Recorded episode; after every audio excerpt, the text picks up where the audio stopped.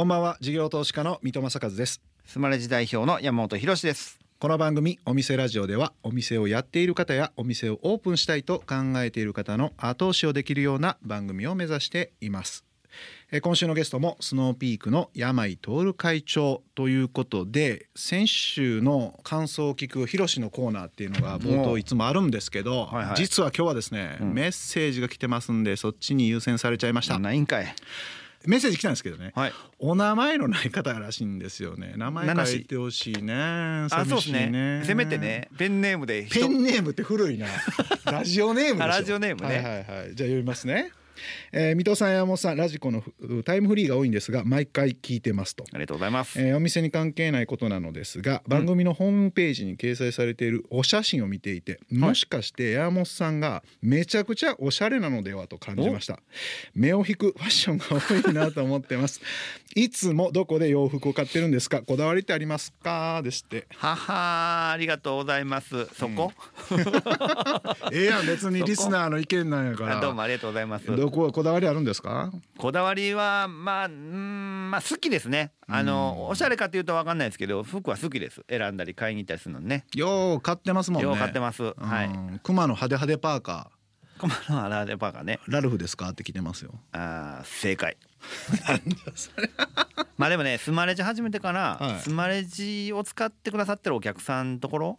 で買うようにだいぶなりましたね、ちょっと変わりましたね。でスマレジを使ってる人も、うん、そのまあアパレルも結構多くって結構あれですもんね、う。ん、おしゃれなお店経営してる人が、うん、なんかアンテナ高くてスマレジ使ってると多いですもんね、うんうん、そうそう。まあオリジナルブランドやってはる方もいらっしゃいますけど、まあセレクトショップとか。でセレクトショップも個店さんってやっぱりエッジがかなり効いてて服のチョイスがその店主さんの趣味趣向がすごい出ててそれ僕楽しいですね。うん、ぜひスマレジユーザーのお店に行っていただければって感じですね。はい、ではそろそろ開店しましょう。この後スノーピークの代表取締役会長山井徹さん登場です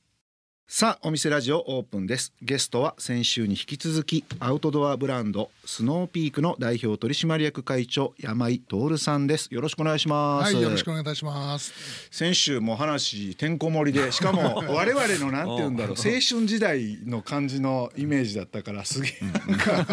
聞きまくっちゃったんですけど僕もなんか自分の青春時代も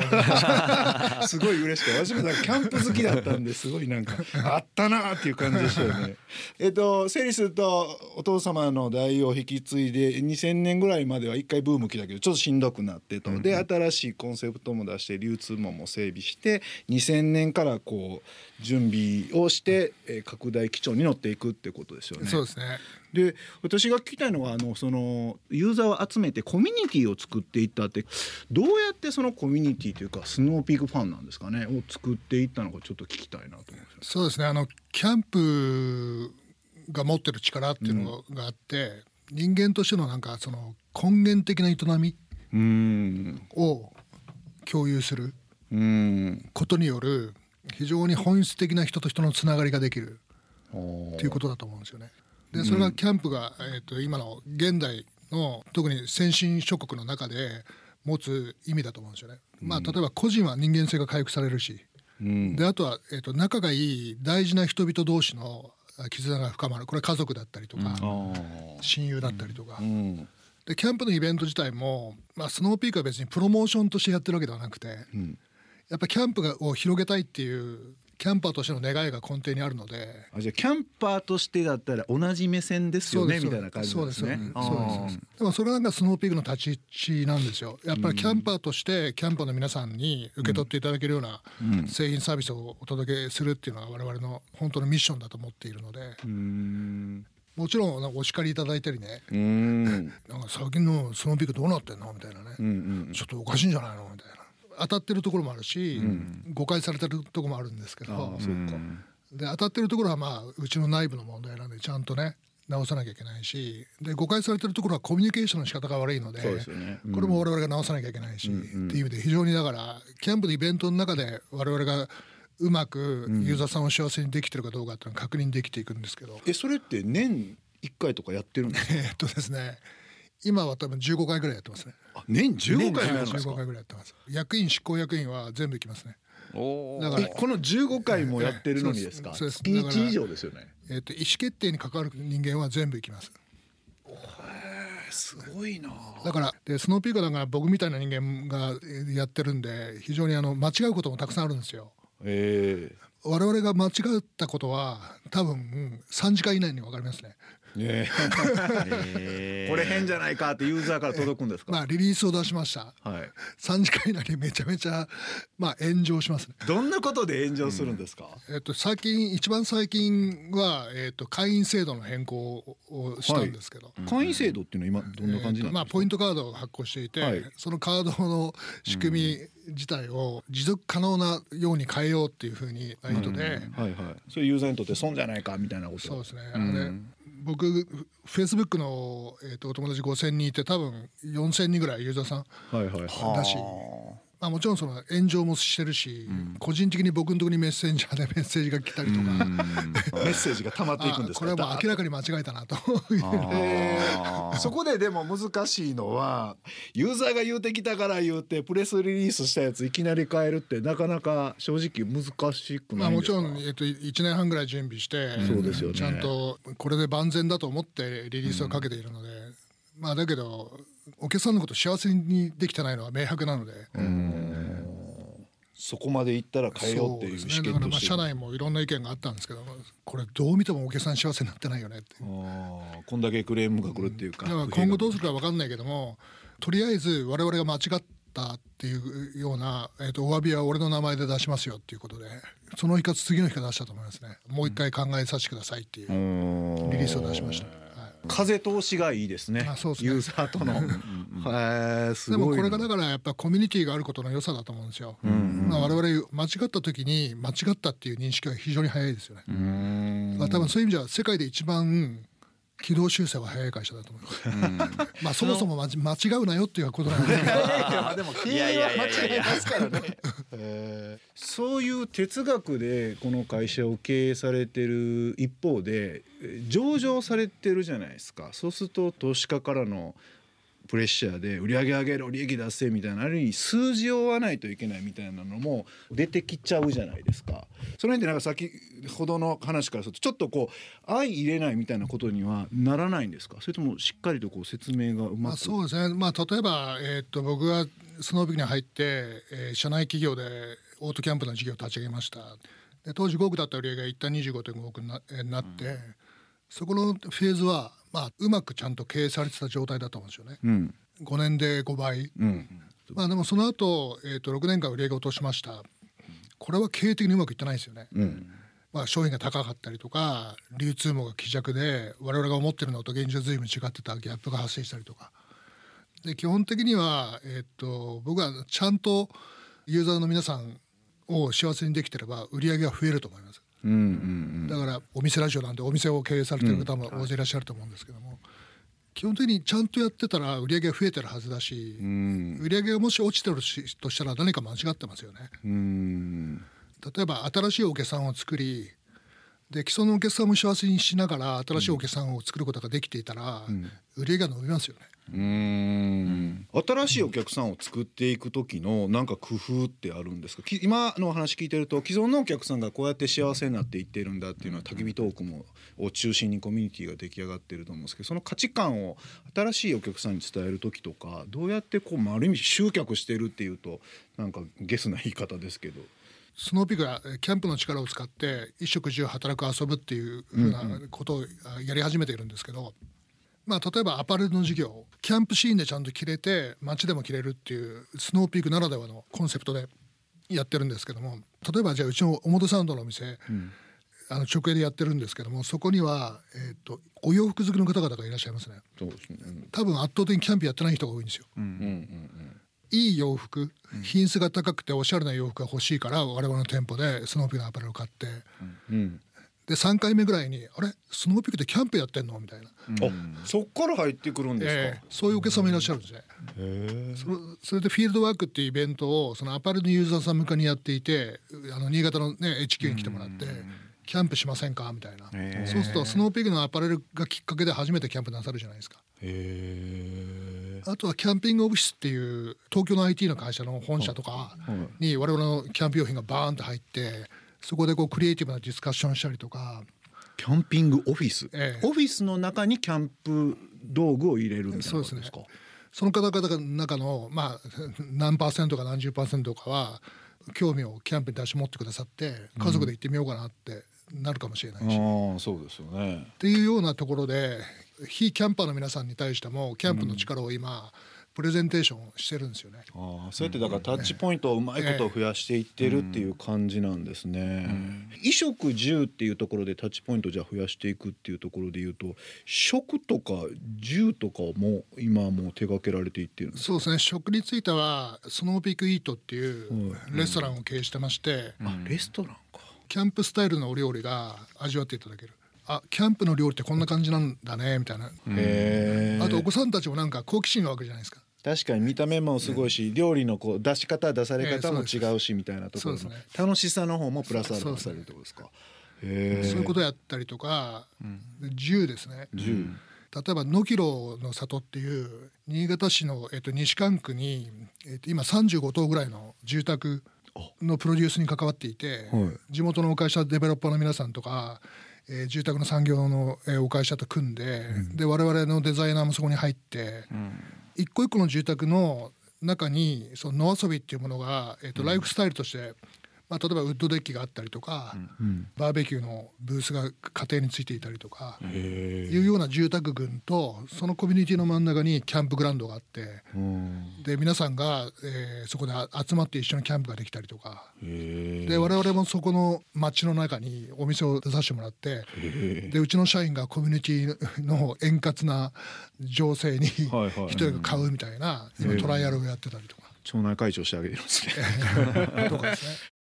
えー、山井会長セレクトの一曲ということで、えー、思い出深い一曲を選んでいただいているんですが、えーっとビートルズの「ゴールデンスランバー」あの僕アビー・ロードがすごくビートルズのアルバムの中では一番好きで、特にあの B 面というかあのゴールデンスランバーそのなんか叙情性の一番高い曲の一つだと思っていて。であのちょっと生意気な楽楽器だったんで、えっと、リアルタイムではないんですけども、小学校中学校ぐらいの時にビートルズをすごくたくさん聴いてて。えその当時はビートルズマニアだったんですよね。ーうん、でそういうの、えー、と幼少時代というか 青春とあの、なんで思春期を育って、はい。まあ、大人になってでキャンプしながらなんかやっぱりあの同世代の、えー、とお父さんたちでビートルズマニアだった方もたくさんいるんで。合いそうやなギター持ってビートルズ歌ってそう、そうなんですよ。でまさに焚き火を囲んでで誰かがギター持ってきてで弾いてくれて一緒に歌うみたいな。なるほどな。なんかこれはだから、えー、とキャンプに非常に合うアコースティックな、えー、とナンバーだと思います。なるほどな。あれキャンプで音楽楽器できる人一人いたら全然クオリティ変わりますよそうでね。結構やっぱ楽しいですね。わかるな。はいありがとうございます。お送りしたのはビートルズのゴールデンスランバーでしたで売上が増減してる中でちゃんと堅実に利益を出されてるようなイメージを受けたんですけれどもそこってなんかコツとかってあるんですか？えーとまあ、スノーピークは2014年にマザーズで15年に、えー、と一部行って今度はあのプライムに行くんですけど、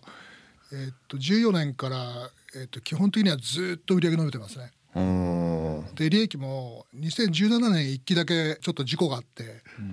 あのコンピューター入れ替えた時に2か月ぐらい出荷できなくなって、へええーまあ、そういったことがあったんで1期だけちょっと赤字になってるんですけども基本的にはずっと増収増益で上がってます。黒字路線。それ上場前から黒字志向というか。あそうですね。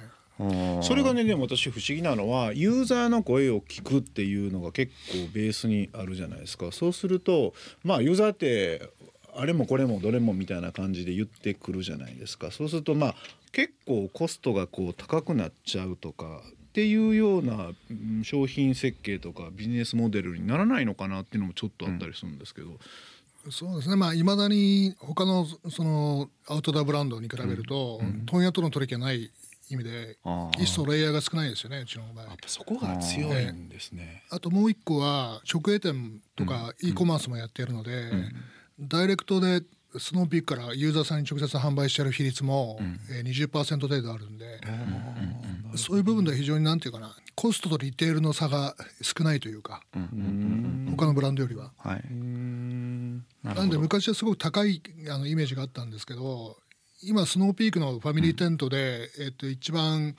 えっと、ハリス売ってるテントは多分4万円ぐらいだと思いますし。うん。小売店でいうとあの商品在庫を抱えすぎてしんどくなったりとかってよくあると思うんですけれども在庫量の調整とかは何か工夫ってあるんですか？そこはやっぱり、えーと、IT 力を使って在庫の、えーと、マネジメントはしているので、えーと、アウトドアの業界とかスポーツの業界の中で在庫回転率はうちが一番高いと思います。業界で1位だと思います、はい、スポーツ業界の多分売上の回転率っていい会社でも4回転ぐらいだと思うんですけどスノーピークは多分9回転ぐらいしてますね。はい、なるほどあのお伺いするとアメリカのポートランドになんか軸足を結構置かれるっていうニュースを見たんですけどもポートランドって何て言うんですかね。チェーン店が存在しないなんかオリジナルなお店が多い自分たちで店を作りカルチャーを作るみたいな結構これからの世の中を作っていこうみたいななんか象徴的な都市じゃないですか。だそこになんか軸足を置かれるって見たんですけどその辺ってなんかどういうお考えとかっていう形なんですか？そうですね。あの実はポートランドに会社を作ったのが1996年です。あじゃだいぶ前なんですね。はい、なので誰も日本人がポートランドのポの字も意識してない時に、はい、我々は、えーと、アメリカの拠点をポートランドに作りました。それはなぜかというと,、えーとまあ、僕はのヘビーなキャンパーでもあって今までの人生で1500泊ぐらいキャンプしてるんですよね。すごいですね。もう住んでるみたいですね。まあ、ほとんど変態の領域で 同時にフライフィッシャーなんですよ。94年の年に初めて、えっとまあ、オレゴンに釣りにポートランドで降りてあのセントラルオレゴンの川の方にフライフィッシングしに行って、ここにたびたび来なきゃいけないなと思ったので。えー、そこに会社を作ったんですけど、えー、すごいな。動機は非常にあの、あのシンプルでそこに行きたいから典型的に好きなことやろうというノリですね。キャンプもできるしフライフィッシングもできるし、うん、ポートランドの街中もすごく素敵だしっていう、クリエイティブだしっていうところでそこに拠点を設けたんですけども、えーと、スノーピキ USA っていう会社があって96年から、うん、そうですね。2015年ぐらいまで、はい、えー、と売り上げがずっと4億5億6億5億6億みたいな感じでずっとあの要はアメリカってやっぱバックパッキングのスタイルが多いので。うんあとはキャラバンっていうあのねキャンピングカーで行くかどっちか、でうちの商品でも売れてるのがちっちゃいストーブとか、うんうん、ランタンとか、えーと、アメリカ人から見るとソニーみたいにマイクロ技術で物をちっちゃく軽くできるみたいな、まさにそれバックパッキングの非常にハイエンドな、とんがったブランドのイメージで5億6億円ぐらいだったんですよね。なるほど。で僕なんかあんまりこうアメリカのマーケット興味を失っていて、うん、ずっと行かなかったんですけど5年ぐらい前に久しぶりに行ってあどうもこれからやっぱり日本でうちがやってきた、まあ、おしゃれなキャンプみたいなニーズがこれからアメリカもそろそろやっていけるかもしれない。おしゃれなキャンプって、うん、えアメリカっておしゃれなキャンプやってるんじゃないですか？えっ、とおしゃれなキャンプはないですねまず。あそうなんですか？キャンプ場は誇りっぽいし。へえ。じゃあ二三十年前の日本みたいな感じなんですか？全く同じですね。へえじゃあ30年前の日本のその価値観を変えたところを今からアメリカでチャレンジするみたいなことそうそうなんですよ。で2019年の5月に移住しようと思ってで社長交代しなきゃいけない僕はアメリカにもうチャージするんで、日本の会社は娘にやってもらおうと思って。で帰ってきたらコロナで2年間帰れないみたいな。っていうところでで渡米がだから仕掛けて止まってる状態なんですよ。じゃあコロナその収まったらもう一回ポートランド移住で本格的に米国進出みたいな感じそうなんです。2019年から、えー、我々のテントタープ焚き火台とかが売れ始めていて、うん、でまあそれはだからちょっと,、えーと、ブランドのイメージもバックパッキングでウルトラライトなブランドから、うん、えー、おしゃれなキャンプのブランドっていうふうに、まあ、僕が行って向こうのブランディング変えてでそれにちゃんと売り上げもついてきてて。で去年で多分15億円ぐらいのえもうそんなに売り上げになってるんで。で多分これからかなりの成長率で伸びていくので。もしかしたら来年再来年ぐらいに日本が上場したぐらいの売り上げの規模になるかもしれません。へえすごいな。ありがとうございます。じゃあ最後に、はい、えっと山井さんにとってお店とは？僕にとってお店とはキャンプへの、えー、入り口